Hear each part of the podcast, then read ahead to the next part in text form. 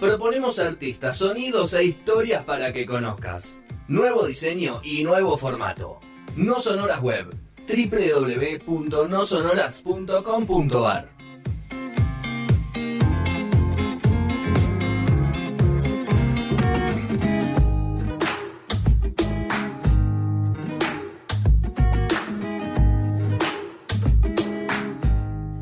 David Bowie con Papo. Bee Gees con Charlie García.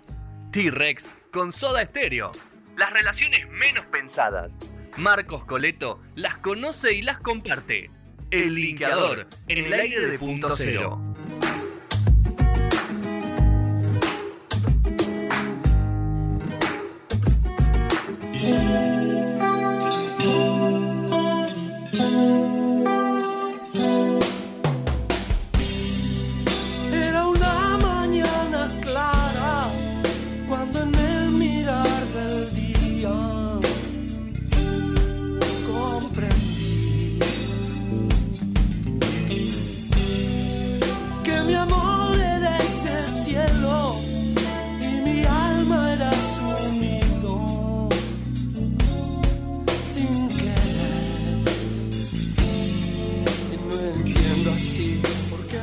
Quinto bloque de No Sonoras, programa 700, hasta las 10 de la noche en el aire de punto cero, punto cero punto me, por Twitch, por YouTube, ahí el canal de punto cero, buscás y ves, y si no, no sonoras.com.ar.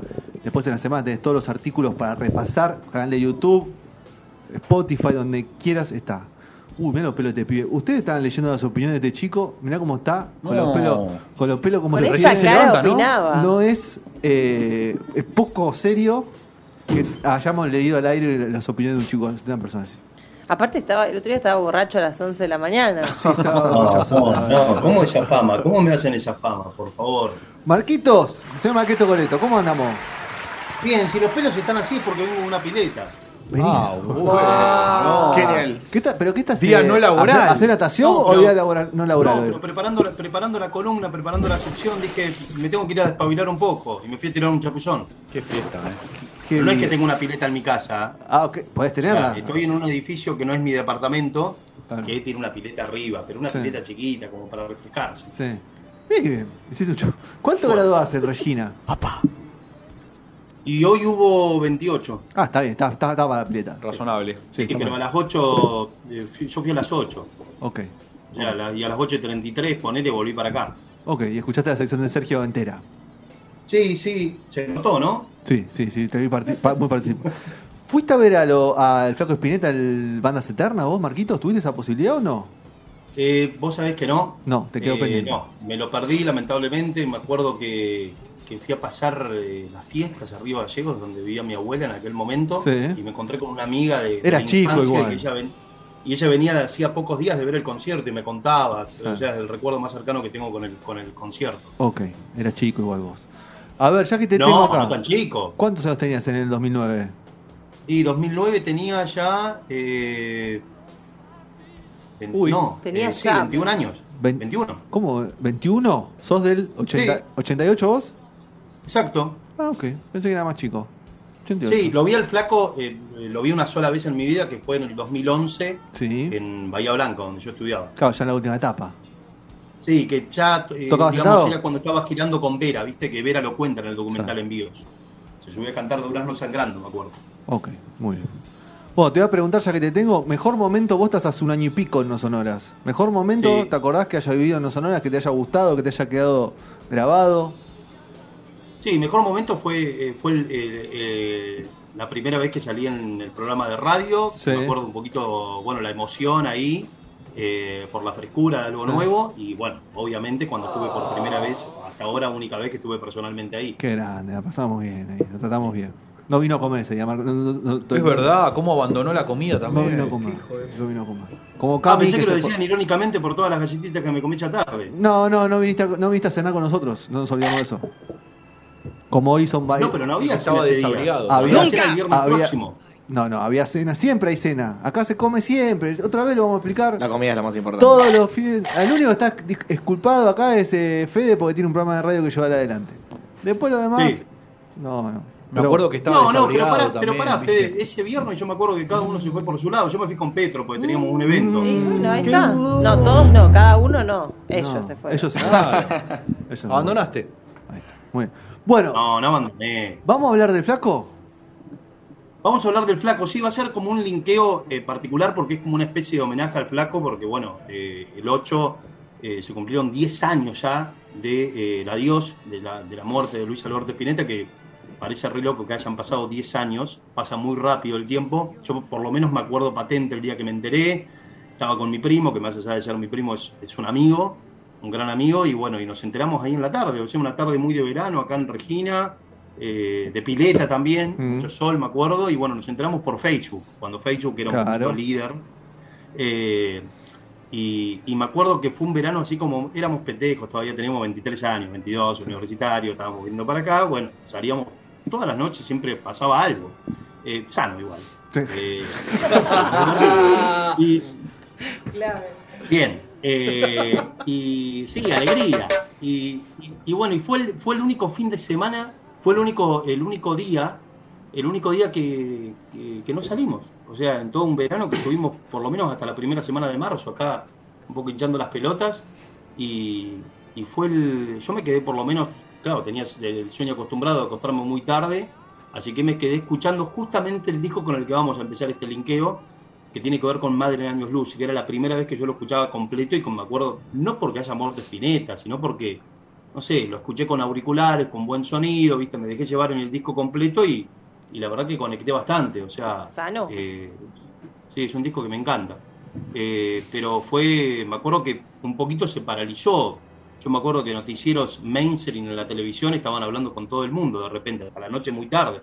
No sé si recuerdan. Sí, sí, sí. Sí, fue, aparte, no, no se sabía mucho sobre la cómo estaba la enfermedad. Después cuando uno lee el libro de Marchi se entera todo lo que pasó del flaco en el medio. Pero sabía que estaba enfermo, pero no sabíamos que estaba en la fase terminal de la enfermedad. Sí, no, incluso yo recuerdo que nos enteramos que, que tenía cáncer Spinetta el 23 de diciembre, 22 de diciembre del 2011. Claro. Y ahí en poquitos meses después, bueno, febrero del 2012, fallece. Y yo te contaba hace un ratito que lo vi en el 2011, en mayo, y no había ni rastro, no se supon- ni siquiera se suponía que estaba enfermo. De hecho, tocó y cantó bárbaro ese día, pero claro, estaba sentado en una silla. Muy bien. Bueno, arranquemos con Madre de Año Luz entonces. Sí, Madre en Año Luz es un disco que a mí particularmente me encanta, es del 84, es el último de Spinetta Jade, que es una banda, bueno, como todos saben, una- era una banda de jazz rock, pero es donde el flaco un poquito empieza a, des- eh, a desafiar a su público, al estigma que se lo ponía, que era como muy inalcanzable, muy hermético, muy elitista, y mm, a tal punto que por lo menos es la única vez en su vida que se presta para hacer un jingle publicitario, para la, bueno, eh, no sé si se puede nombrar Sí, otra obvio. radio No, no me una radio muy antigua, eh, que bueno, era la Rock and Pop cuando arranca en el 85.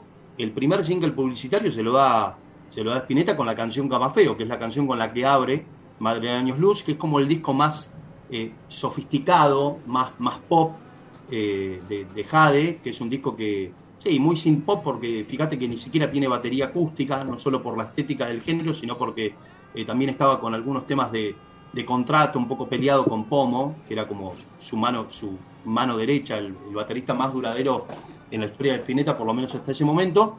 Y yo el otro día, digamos, cuando, cuando falleció, eh, cuando se cumplieron 10 años del fallecimiento de Spinetta, me puse a pensar en algunas curiosidades. Y detrás de esas curiosidades siempre se linkean cosas, o a mí por lo menos me gusta relacionarlas.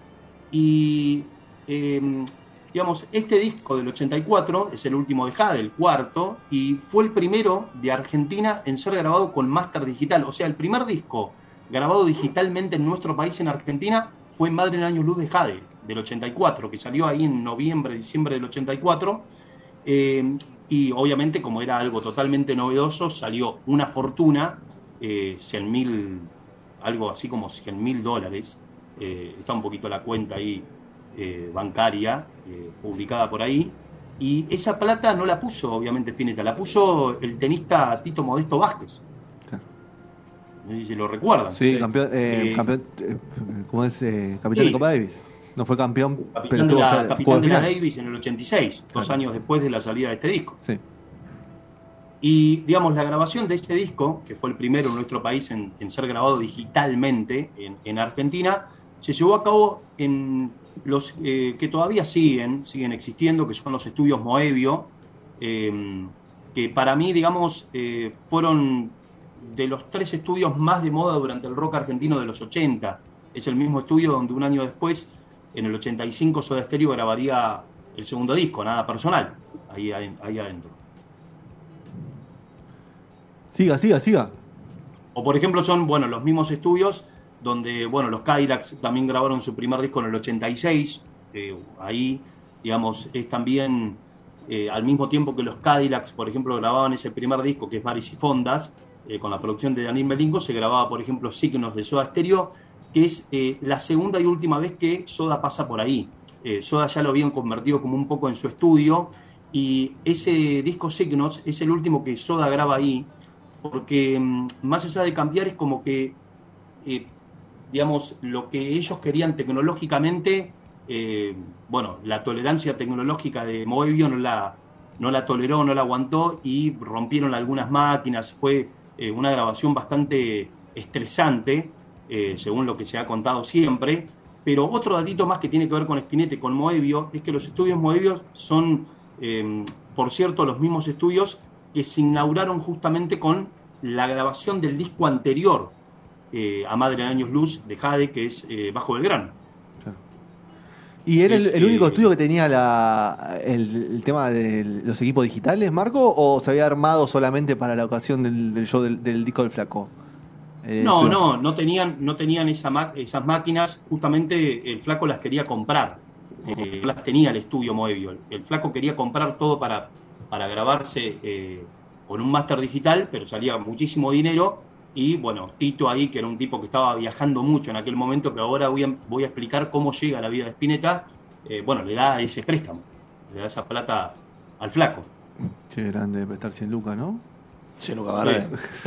Joder, Lucas me Verde. la presta, no se la devuelvo más. Me tengo que ir de país. Sí, sí. Sí, Y aparte, si uno se pone a ver un poquito la historia, año 84, las cosas económicamente acá en Argentina no estaban muy bien, que digamos. Después se iba todo al pozo también, con bueno, eh, el, el plan austral, bueno, todo lo que sucede a fines de los 80, ¿no? Pero eh, Tito Vázquez es un tenista, bueno, argentino, como todos sabemos, que eh, eh, por ser, digamos, compatriota de dobles de, de, Guillermo Vilas, eh, es, que, es como este llega, digamos, eh, a conseguirle un contrato eh, con la CBS de Estados Unidos a Spinetta para que grabara su, su famoso disco en inglés del año 79, Only Love Can Sustain, pero no gracias a Tito, sino gracias, digamos, porque es así, Tito Vázquez llega a la vida de Spinetta por medio de, a ver, Mike Marcus, les hago un poquito el plan. Sí. A ver, eh, Vila es muy amigo de Spinetta, eh, tenía como mucha llegada con los Estados Unidos, era una persona eh, de fama a nivel mundial y en aquel momento estaba como jugando, eh, digamos, con compañero, lo tenía como compañero a Tito Vázquez, mediados de los 70, van a jugar un torneo a Palm Springs, así se llamaba, Sí, señor. y ahí es como que Tito dice, bueno, pero pará, vamos a llevar al torneo a un amigo mío, que se llama Mike Marcus. Tito Vázquez en aquel momento estaba en California, estudiando en la UCLA de California, estaba estudiando literatura, por eso es un tipo muy culto, ¿viste? Muy, eh, muy escritor, poeta. Con mucha guita, Marco, también. Sí, también muy bohemio, eh, sí, obviamente. Y lo lleva Mike Marcus. Y obviamente, bueno, estaba Vilas ahí. Entonces, bueno, Vilas lo conoce a Mike Marcus, que era este estudiante de contenidos audiovisuales en la UCLA, muy amigo de, de, Tito Vázquez y con, y con muchos contactos, un tipo muy emprendedor. Entonces, eh, bueno, eh, Vilas ahí le empieza a quemar un poquito el coco con que tiene un amigo, músico argentino, muy, muy talentoso, muy eh, poeta, que es Luis Alberto Spinetta, y que le quiere hacer firmar un contrato con, con la Columbia, nada más y nada menos, lo que hoy en día Sony, con la CBS de los Estados Unidos, y si él se podía asociar con él en su empresa, porque Vilas en aquel momento tenía una empresita llamada TV Enterprise, y ahí asociarse y hacer, digamos, algunos contactos como para que pueda firmar con la CBS. Y Tito Vázquez estaba ahí.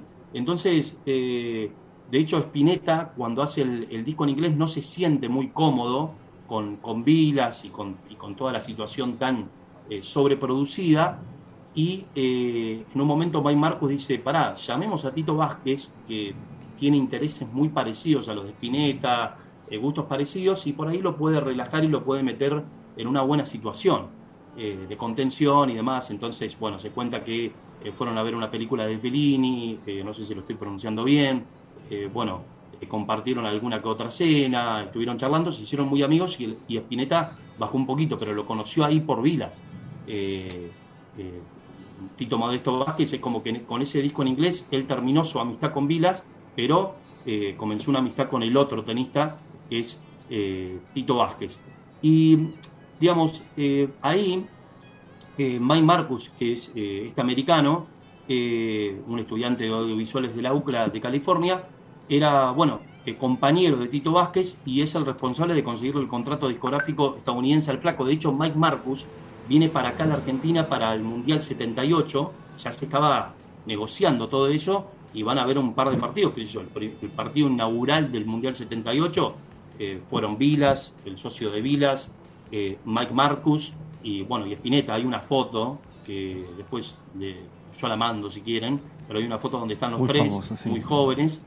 Eh, y digamos, acá empiezan un poquito los linkeos, porque el disco en inglés del Flaco hay algunas cosas bastante interesantes. Si uno se empieza a ver las acreditaciones, los créditos, el arreglista de cuerdas, Sí.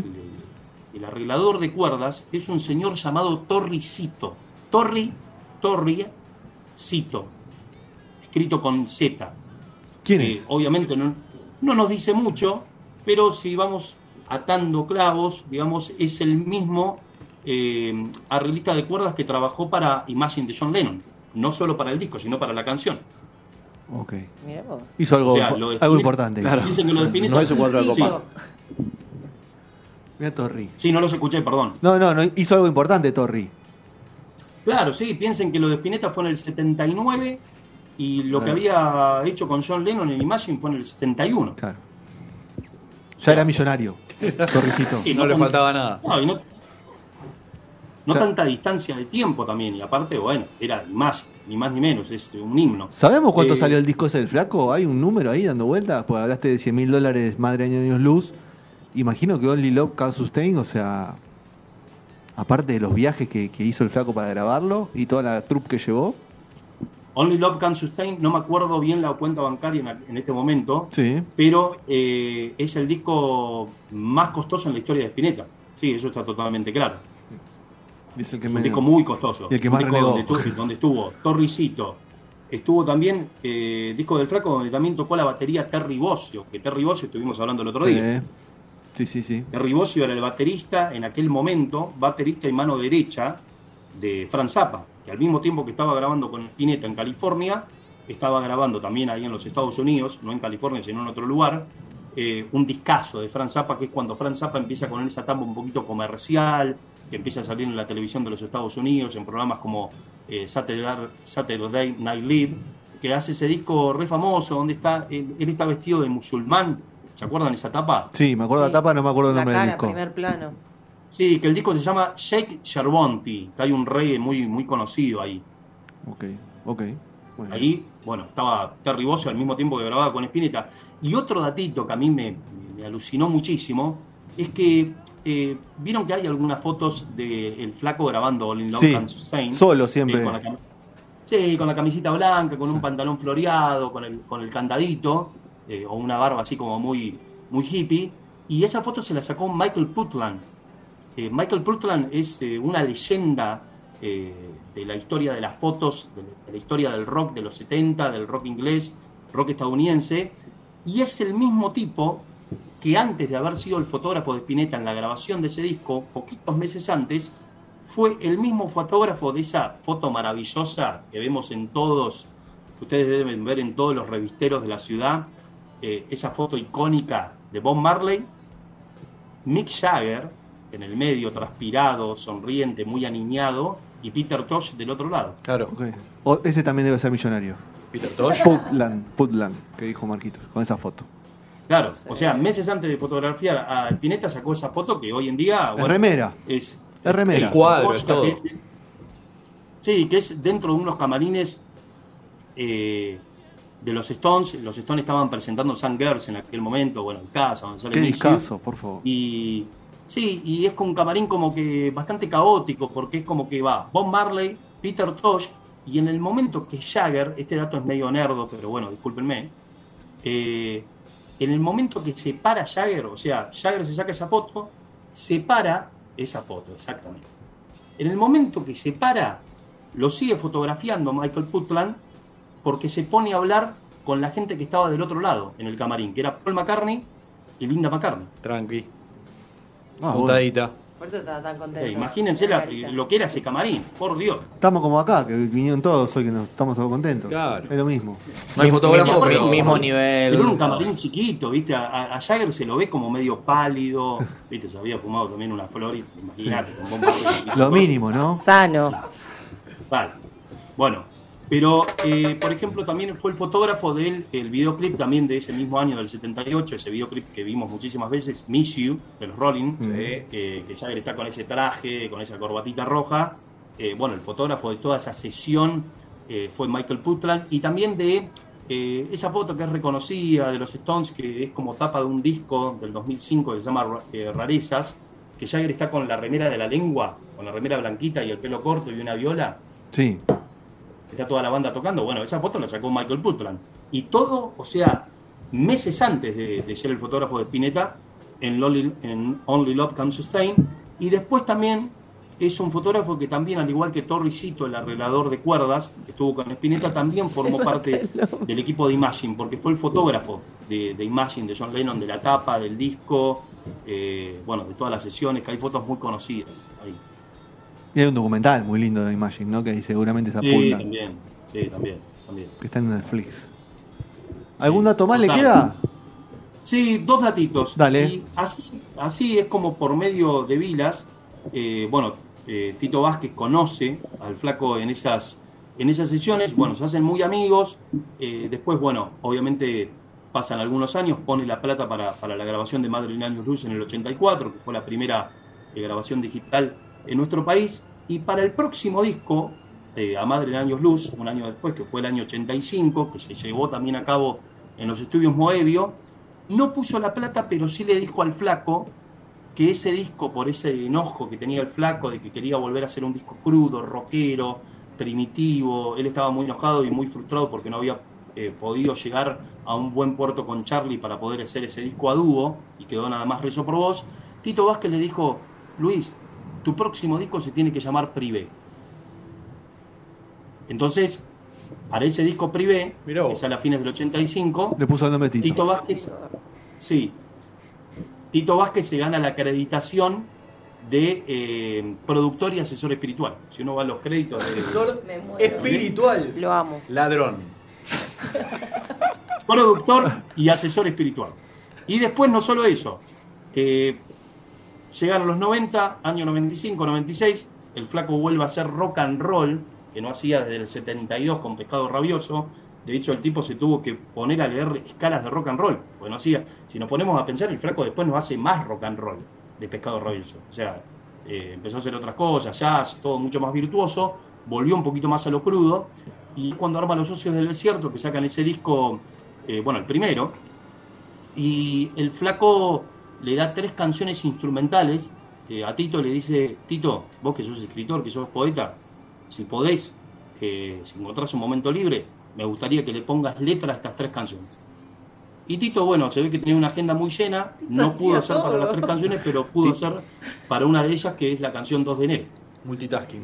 No. ¿Sabías vos todos esos datos de Tito Vázquez? No, no. sabía. Apenas sabía que era, que era tenista. Claro, lo tengo como jugar tenis, no mucho Como más. Yo no sabía ni que jugaba al tenis. Era No, capitán- no sabía, no sabía que era asesor espiritual No, sobre todas las cosas. Mira Tito. Qué grande Tito. Pero bueno. Bueno, Marquitos, espectacular. A ver, hay que nombrar también que no sonabas.com.ar se nos quedó eh, frisado también. No. No, no, no. No sonabas.com.ar. eh, No, no, está- está- está vivo, está Estamos tirando en partes cosas que no sabías de la vida de Spinetta, que Marcos escribió un artículo hermoso, y lo vamos a ir tirando en grajeas ahí por, por la extensión que tiene y por la, un montón de información. Y una parte de esa información es la que escuchamos hoy, que la podés escuchar en audio o leerla ahí eh, en la web de nosonabas.com.ar. Así que Nada. Eh, pido mil disculpas, igual que la nota haya, eh, o sea, que, que el linkeo de hoy haya sido el mismo. No, no es lo mismo. Bueno, hay un poco, hay un poco y nota. un poco. Porque la verdad, hoy, no te tenés- disculpo. la verdad, les cuento la verdad, sí. tenía un mejor linkeo. Hoy tenías un Tito Vázquez. Mejor que el de Tito que hizo todo. No, no, claro, estamos. Acá hablaste mucho de Tito Vázquez. O sea, es un linkeo. Yo le voy a poner el linkeador Tito Vázquez. a esto. Claro. No le voy a poner. Sí, pero, me- pero, pero, pero elegí, digamos, tomé la opción de Spinetta porque, bueno, todo el aniversario del Está muy bien. Y Torricito. Es No nos olvidemos de. Torricito. Por favor. Guarda- Bueno, los estudios Moebius, che. Claro. No, pero Torricito tiene un naming mejor. Me mató. Escuchame, bueno, eh, lo guardamos para un podcast en la semana. Grabamos tranquilos y, y lo, lo tiramos ahí al linkeador seguramente. Eh, Un abrazo grande y gracias por, por formar parte de la familia de estos 700 programas. Así que te esperamos, nos hablamos pronto. Cuídate. No, gracias, gracias a ustedes a la, a la apertura, a la consideración de siempre y bueno, y el abrir, abrirme las puertas para poder ser parte de No Sonoras. Así que bueno, les mando un gran saludo, muchas felicitaciones por los 700 programas y, y que siga por más, porque hay, la verdad que hay mucha vocación, mucha intención y mucho profesionalismo, la verdad que abunda. Así que es eh, buenísimo cada uno por su lado, es brillante, así que les mando un abrazo de felicitaciones.